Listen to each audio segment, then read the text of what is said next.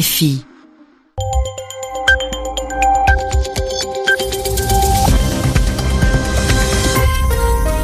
Il est 21h ici à Paris, 20h en temps universel. Gilles Moreau. Bonsoir à toutes et tous et bienvenue dans votre journal en français facile, présenté ce soir avec Sylvie Berruet. Sylvie, bonsoir. Bonsoir Gilles, bonsoir à tous. Dans l'actualité, la suite de l'intervention militaire turque dans le nord de la Syrie, intervention critiquée par la communauté internationale. En Turquie, le président Erdogan a mis en garde, a prévenu ceux qui tenteraient de s'opposer à cette opération. Explication de notre correspondant dans un instant. En Allemagne, le Parti social-démocrate a dit oui, mais de justesse, à l'ouverture de pourparlers avec les conservateurs en vue de former un gouvernement de coalition. Les deux camps doivent maintenant s'entendre sur un programme détaillé. Le bilan des violences de la journée en République démocratique du Congo s'élève à au moins six morts et des dizaines de blessés. Des violences intervenues lors de la dispersion des marches contre le maintien en pouvoir de Joseph Kabila. Et à la fin de ce journal, l'expression de la semaine avec Yvan Amar, chef étoilé. Les journaux. Le journal. En français facile. En français facile. Malgré les critiques de la communauté internationale, la Turquie poursuit son offensive militaire dans le nord de la Syrie. Une offensive dirigée contre une milice kurde, les unités de protection du peuple considérées comme terroristes par le gouvernement turc. Au deuxième jour de l'opération Rameau d'Olivier, l'armée turque est entrée dans la région d'Afrin contrôlée par cette milice. Elle affirme avoir détruit une quarantaine de cibles. Recep Tayyip Erdogan, le président turc, assure que cette opération sera menée rapidement.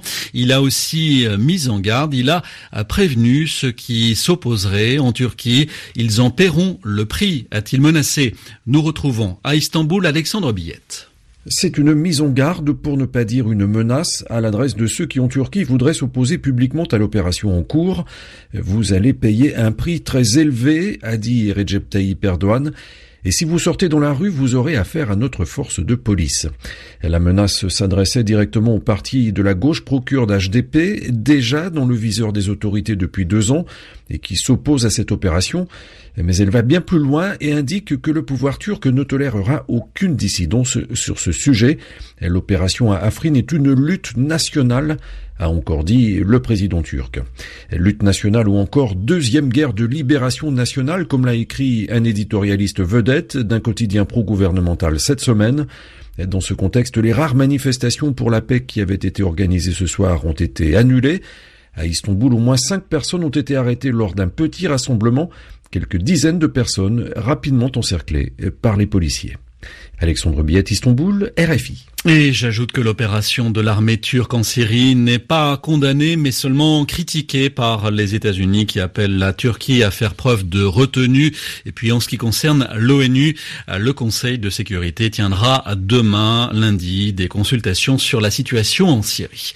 Le vice-président américain Mike Pence est arrivé en Israël, dernière étape de sa tournée au Proche-Orient.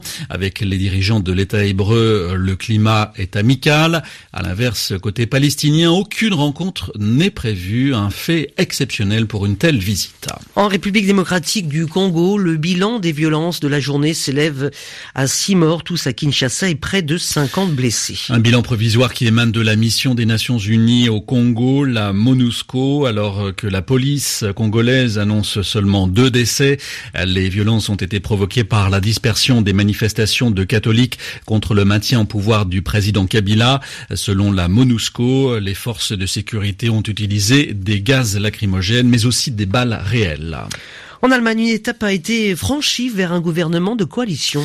Un gouvernement de coalition gauche-droite dont le principe a été soumis aujourd'hui au vote des délégués du Parti social-démocrate.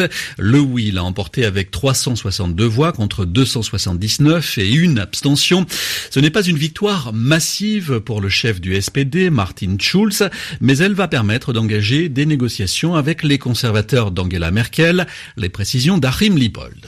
Un grand sourire s'affichait sur le visage barbu de Martin Schulz qui suivait le comptage du vote avec une mine crispée. 56% des 632 délégués ont finalement dit oui à l'ouverture des négociations avec la CDU d'Angela Merkel qui elle aussi doit être soulagée car si le SPD avait refusé de renouveler l'alliance avec les conservateurs, le destin politique de la chancelière aurait été très incertain. Fragilisée par un premier échec des négociations avec les libéraux et les Verts, Angela Merkel doit sa survie politique à présent à son grand rival de la campagne électorale, celui qui avait exclu, le soir même de l'élection en septembre dernier, une participation au gouvernement. Mais Martin Schulz a su habilement transformer son rejet initial en une volonté de réformer l'Allemagne et l'Europe grâce au profil social-démocrate de son parti. Un projet qui n'était pourtant pas gagné d'avance. Beaucoup de délégués qui se sont exprimés ce dimanche ont fustigé une nouvelle participation au gouvernement. Martin Schulz aura donc la lourde tâche non seulement de mener les négociations en vue de former une grande coalition, mais aussi de rassembler un parti profondément divisé et dont la popularité ne cesse de baisser. Dernière précision, le projet de gouvernement avec Angela Merkel va être soumis aux militants du Parti social-démocrate et l'issue de ce vote s'annonce elle aussi incertaine. En France, l'actualité sociale est dominée par le conflit des gardiens de prison. Après avoir rejeté ce week-end les propositions sur l'emploi et la sécurité, les syndicats de surveillants de prison se préparent à reprendre l'épreuve de force avec le gouvernement. Ils ont appelé à un nouveau blocage total des prisons dès demain matin. Un an après, la marche pour les femmes a fait son grand retour. À Paris, ils étaient une centaine de manifestants, place du Trocadéro, cet après-midi, sous la pluie, à l'origine mise en place contre Donald Trump. Cette marche a pris cette année une dimension plus globale, dans un contexte de libération de la parole des femmes victimes de sexisme et même de violence. Reportage de Mathilde Bénézé. Défendez les droits des femmes, la femme c'est le peuple, place du Trocadéro à Paris, les pancartes donnent le ton. La marche des femmes anti-Trump se veut résolument féministe. Florence Moreno, bonnet rose sur la tête, dénonce le sexisme du président américain. Ce mec a osé dire qu'il prenait les femmes par la chatte. Alors nous portons des chapeaux en forme de chatte pour montrer que nous sommes fiers d'être des femmes et que nous en avons assez des machos, fût-il président. Elles en ont assez et le font entendre. Portés par le hashtag MeToo dénonçant les violences faites aux femmes, leur lutte est devenue mondiale. Preuve de cette unité, Nicolette Bundy et Françoise Morvan, américaines et françaises, manifestent aujourd'hui côte à côte. C'est devenu un mouvement plus général euh, pour la solidarité avec les femmes. Notre force, c'est d'être tout ensemble, c'est que ce soit un mouvement mondial contre le patriarcat. contre le patriarcat. Oui. Si elle n'était qu'une centaine aujourd'hui à Paris, 3 millions de femmes ont quant à elles manifesté aux États-Unis. Reportage place du Trocadéro à Paris de Mathilde Bénézé.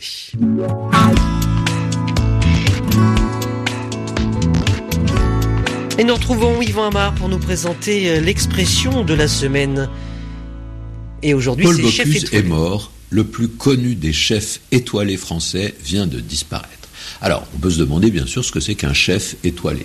Un chef, on ne se trompe pas. On sait qu'un chef, c'est un grand cuisinier, même si le mot chef désigne de nombreuses personnes différentes. Dans le contexte on ne peut pas se tromper quand on parle d'un grand chef par rapport à la gastronomie. Mais pourquoi un chef étoilé? Un chef qui a des étoiles?